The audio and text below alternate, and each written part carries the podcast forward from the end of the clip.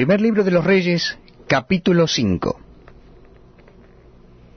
Hiram, rey de Tiro, envió también sus siervos a Salomón, luego que oyó que lo habían ungido por rey en lugar de su padre, porque Hiram siempre había amado a David.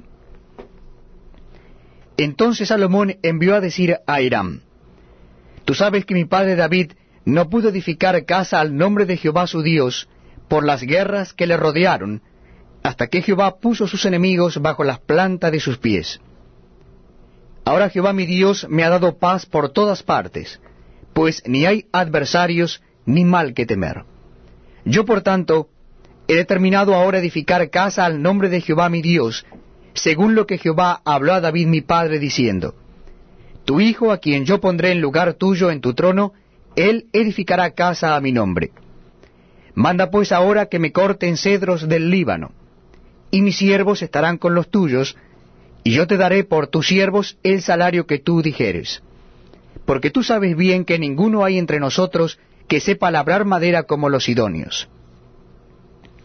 Cuando Irán oyó las palabras de Salomón, se alegró en gran manera, y dijo, Bendito sea hoy Jehová, que dio hijo sabio a David sobre este pueblo tan grande. Y envió Irán a decir a Salomón, He oído lo que mandaste a decir, yo haré todo lo que te plazca acerca de la madera de cedro y la madera de ciprés. Mis siervos la llevarán desde el Líbano hasta el mar, y la enviaré en balsas por mar hasta el lugar que tú me señales. Y allí se desatará, y tú la tomarás, y tú cumplirás mi deseo al dar de comer a mi familia. Dio pues Irán a Salomón madera de cedro y madera de ciprés, toda la que quiso.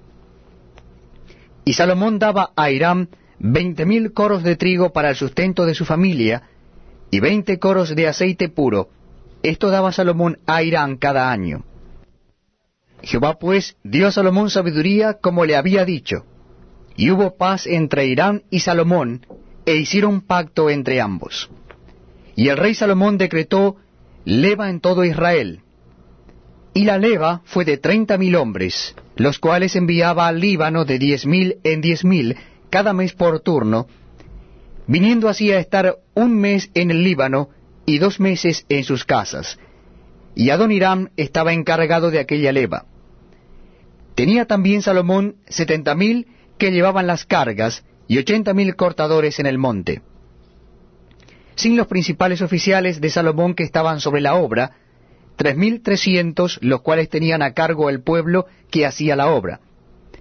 Y mandó el rey que trajesen piedras grandes, piedras costosas, para los cimientos de la casa y piedras labradas. Y los albañiles de